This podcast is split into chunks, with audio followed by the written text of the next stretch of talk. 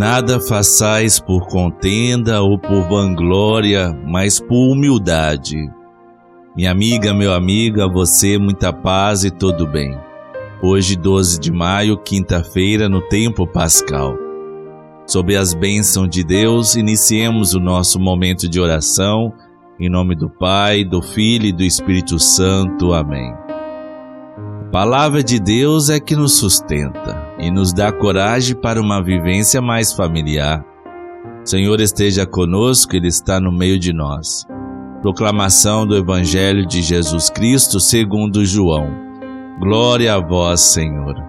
O Evangelho de hoje está em João capítulo 13, versículos 16 a 20. Depois de lavar os pés dos discípulos, Jesus lhes disse: em verdade, em verdade vos digo: o servo não está acima do Senhor, e o mensageiro não é maior que aquele que o enviou. Se sabeis isto e o puserdes em prática, sereis felizes. Eu não falo de vós todos, eu conheço aqueles que escolhi, mas é preciso que se realize o que está na Escritura. Aquele que come o meu pão levantou contra mim o calcanhar. Desde agora vos digo isto antes de acontecer, a fim de que, quando acontecer, creiais que eu sou. Em verdade, em verdade vos digo: quem recebe aquele que eu enviar, me recebe a mim. E quem me recebe, recebe aquele que me enviou. Palavra da salvação, glória a vós, Senhor. Nesse trecho do Evangelho de João, ele narra nesta passagem o que Jesus fala sobre a humildade.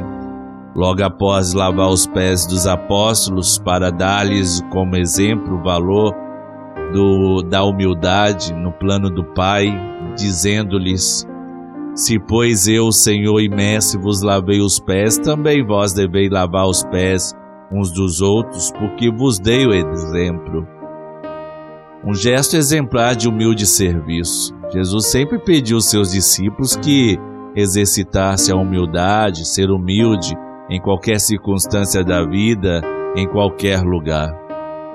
O exercício da humildade deve ser diário e podemos começar em nossa casa, dando esse exemplo ao próximo.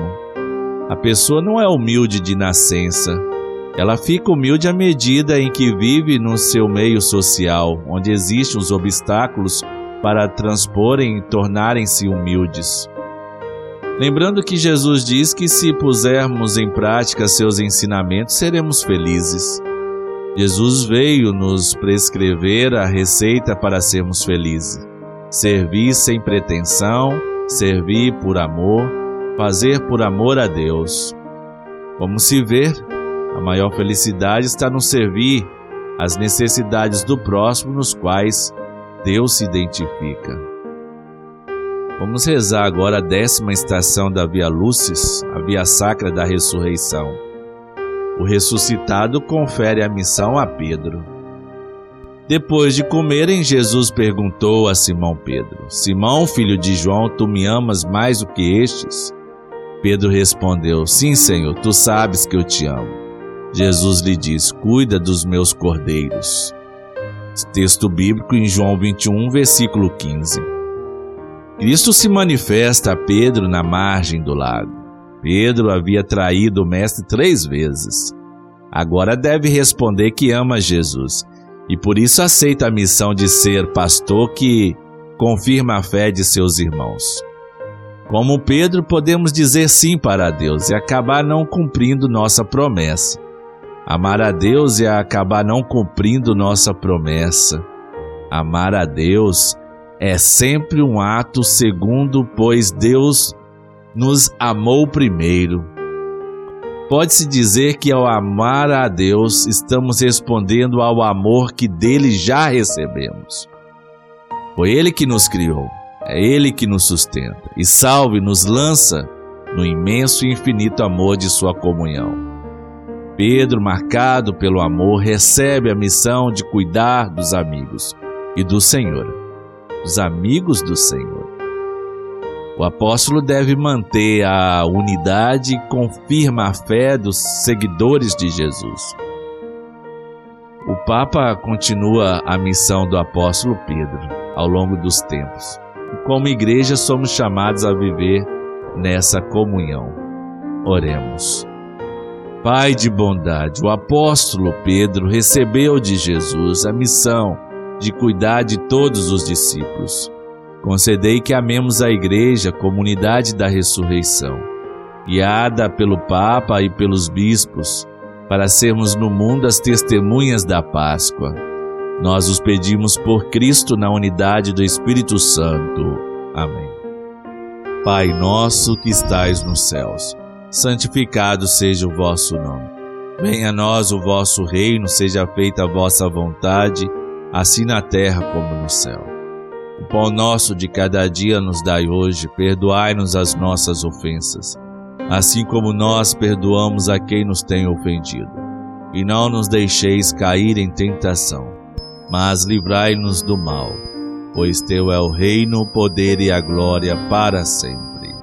O Senhor olhou para a humildade de sua serva Maria.